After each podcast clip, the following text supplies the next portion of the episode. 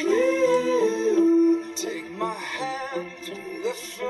I torture you. I'm a slave to your. I wanna chain you up. I wanna tie you down. I'm just a sucker for pain. I'm a sucker for pain. I got the squad tatted on me from Hey guys, you're listening to English One on One，听美剧学英语。这里是英语一零一，我是主播 A 小军。在很多的科幻电影里面啊，都会有这样的情节，就是有一天地球不再适合人类居住了，比如说人口太多、资源太少，或者环境变得越来越差，甚至再次爆发战争。总而言之，人类不得不寻找新的出路，去开拓一些新的星球，作为啊新的土地来建立家园。而现在这样的事情很有可能就将在我们的有生之年发生了。我指的不是灾难哦，而是说人类移民到别的星球，比如说 Mars 火星。这个可不是我在胡乱说的，这个是来自最近美国 CNN 的一段新闻。新闻里面的主角就是站出来放话的这个人，叫做 Elon Musk。他是谁呢？如果你有经常关注科技方面的新闻的话，肯定会对他不陌生。Elon Musk，很多人会把他和 Steve Jobs，把他和乔布斯放在一起进行比较，因为他也是一个商业和技术方面的传奇与天才。为什么这么说？他手下有四家公司，其中一家就是全球最大的支付系统 PayPal。另外一家是 Tesla 电动跑车，这两家就已经够厉害了。可能一般人来说，能够拥有其中一家公司就非常了不得了。而他除了拥有这两家之外，他的其他两家公司都是在研究最高端的航空太空领域的技术，也就是说宇宙产业。怎么样？听上去是不是特别的厉害？而就是这样的一个人，他最近站出来，他说，人类在火星上生活不会只是一个梦想，而很有可能会变成我们所有人的最终的归宿。而这样的一个事情，有可能就在未来的十年之内发生。而他要做的事情，就是把这个电影里面的画面变成现实。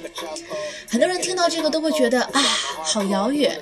而大部分人可能最感兴趣的就是，如果人类真的可以在火星上生活的话，嗯，要怎么样才能做到和地球上一样的感觉？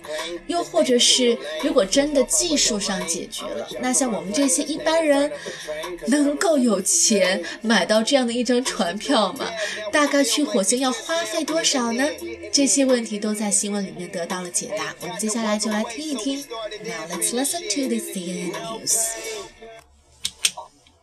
The head of SpaceX, a space exploration company, is laying out a plan for humans to colonize Mars, the planet.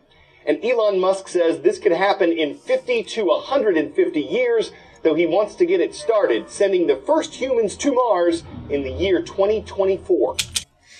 这一段介绍了 Elon Musk 他旗下这间负责太空探索的公司叫做 SpaceX。 a space exploration company. Now it is laying out a plan for humans to colonize Mars. Lay out a plan 这个短语指的是为什么计划做筹备准备。It is laying out a plan for humans to colonize Mars. Colonize, C O L O N I Z E, colonize 这个词本来是指啊殖民什么地方，比如说。 嗯，英国人和西班牙人是最开始向北美洲开拓殖民地的。The English and Spanish were among the first to colonize North America。那它还有另外一个意思，colonize 指的是向什么地方移民。For example, colonize a planet，移民到别的星球。Humans may one day colonize other planets。有一天，人类也许能够去移民到其他的行星上去。所以，这家公司现在做的事情，就是在筹备着把人类全部输送到火星上去。那什么时候呢？This could happen in fifty to one hundred fifty years，在一百五十年到五十年之间。though he wants to get it started sending the first humans to Mars in the year 2024。作为这个项目的一个开始，那他可能在二零二四年就会把第一个地球人送往火星。那接下来我们就要听到的是 Elon Musk 他本人对于这个计划的一段介绍。I think there are two main motivations for, for Mars. I mean, one is is the sort of defensive reason of saying, okay, if if something were to happen to, to Earth, do is is life as we know it does it end, uh, or if it's on another planet, then it probably doesn't end. A multi-planet civilization is likely to last a lot longer than a single-planet civilization. 所以他讲了，总共有两个原因让他决定要探索火星。There are two main motivations. Motivation 我们讲过是指动力。So one is if something would have happened to Earth，这里是个假设句，所以是 something would have happened。 假如说地球有一天发生了什么不幸的事情，这里的 something 肯定是指的是 something bad。If something would have happened to Earth, does life end? 那生命就结束了吗？If it's on another planet, then it probably doesn't end。假如说我们把一部分人提前移民到了火星去，或者说我们有火星作为一个备选的方案，那人类即便遭遇灭顶之灾，也不至于全部灭绝，对不对？Multi-planet civilization 指的是多星球的一个文明。It is likely to last a lot longer than a single civilization。意思就是说。鸡蛋别全部放在一个篮子里，我们总要做两手方案，对不对？那刚才说了，there are two main motivations，另外的一个动力和原因是什么呢？The other part of it is it would just be an incredible adventure yeah. and it would be very exciting. Um, and even if somebody never planned to go to Mars, just following the progress, I think would vicariously would be um, quite inspiring. 另外一个去鼓励着他进行火星探索的原因就是 just being an incredible adventure。 很明显，这个人他是一个探险家。你从他的其他企业就能看出来，PayPal 是支付领域方面的全新的探索。那 Tesla 电动汽车是汽车领域里面一个全新的探索。那现在他又在探索外太空，所以他很有冒险精神。他会觉得，就算计划不能成功，it is an incredible adventure。这个旅程过程本身就已经是足够的 amazing 了。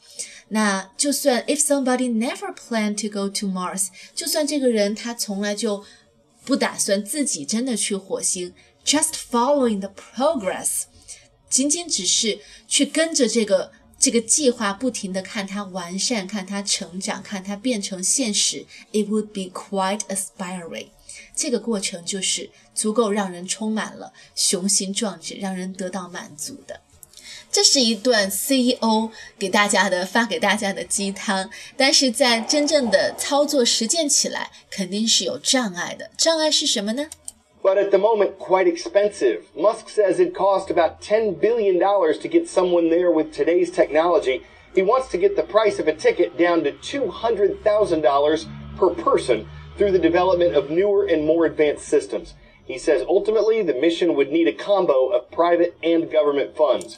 在现阶段，at the moment it is quite expensive，成本太高了。要多少钱呢？It costs ten billion dollars，要一百亿美元 to get someone there with today's technology。在现在的这个技术条件下，送一个人去火星得一百亿美元。那现在这个人 Elon Musk。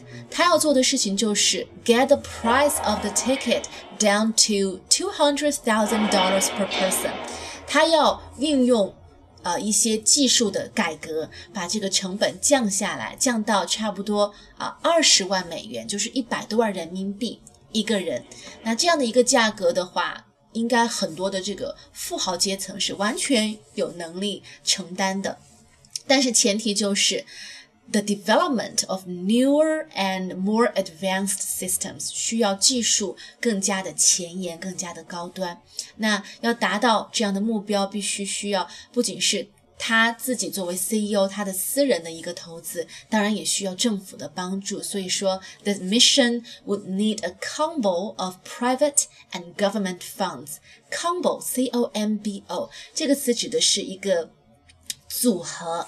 其实这个词大家最常见到的地方应该是啊美美国快餐店，比如说麦当劳、KFC 这些地方，它会有除了 burger 单个的 burger，它会有套餐，就是含饮料、含薯条什么的。那套餐就是叫做 combo。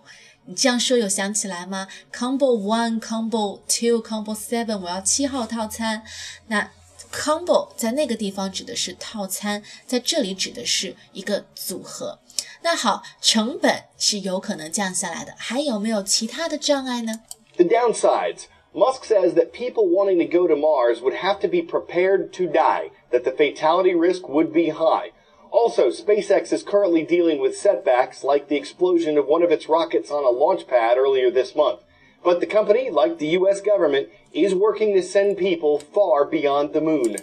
还有一个致命的缺陷，downside 指的是缺点。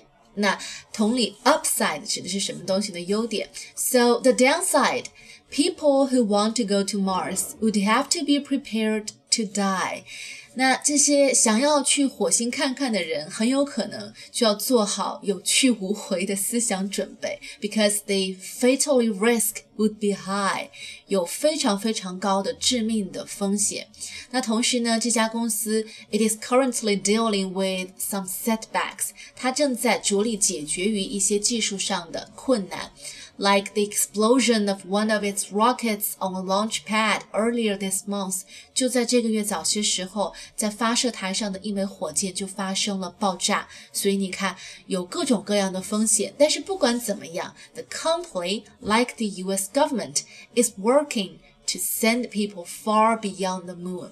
不管怎么样，这家公司依然在努力，想要把人类送到比月亮还要更远的星球上去。 那话说回来，假如成本、技术都解决了，作为人类本身，我们人类的身体条件已经习惯了地球，去到别的星球能够适应吗？嗯，又或者说，有多少人真的会愿意去做这样的尝试呢？那 CNN 的记者就采访了一位 NASA 之前的退休的宇航员，来听听他会怎么说。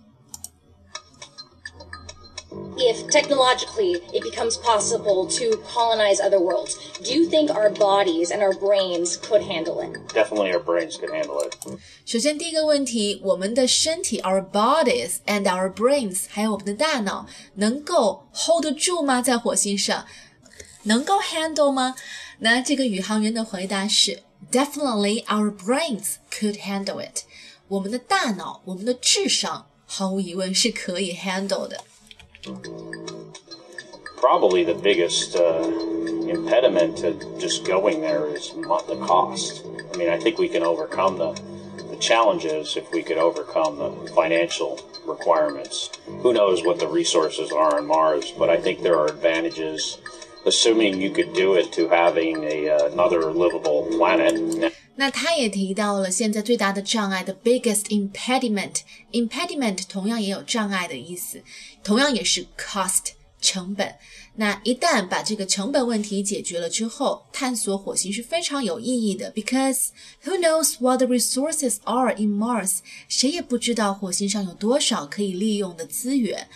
那假如说真的它可以变成一个 livable planet。可以让人类适合居住，那这个探索就太有意义、太有价值了。那还有一个问题就是，他说了这么多，这个宇航员他自己，假如真的有机会的话，他会愿意尝试做第一批吃螃蟹的人去火星看一看吗？Would you go to Mars? Yes. You would go to Mars? Yes. For how long though? Um, I, I would go on the three-year trip where you come home. were you ever counting down the days when you were spending that year in space? I um, tried to count up. Unfortunately, my colleague Misha started counting down at day 100. Every day he would say 99, 98, 97. So I had to count down because of him. 所以这里他首先肯定了，他说 I would want to go to Mars，但是有一个期限，问他愿意去多久，For how long though？他说了 three-year trek，T R E K trek 指的是长途的艰苦跋涉，所以他只愿意最多去三年，因为去火星本来这个往返的时间就会花得更加的长，他不愿意太待太久。那这个记者就问了：你上一次去太空里面进行探索的时候，是不是也数着指头，盼望着快点回家？Were you counting down the days? Count down something 就是倒数计数，五四三二一，这个叫做 count down。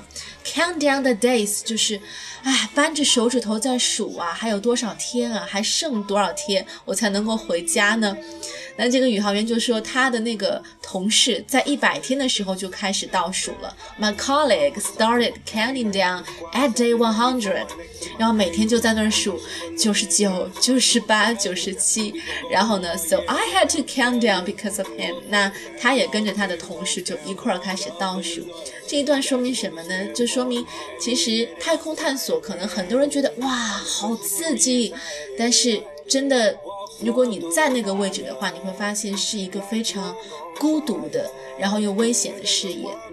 所以，假如真的有一天可以到火星去，有多少人愿意尝试呢？我不知道在听节目的你也是否愿意啊，变卖掉自己的家产，然后花。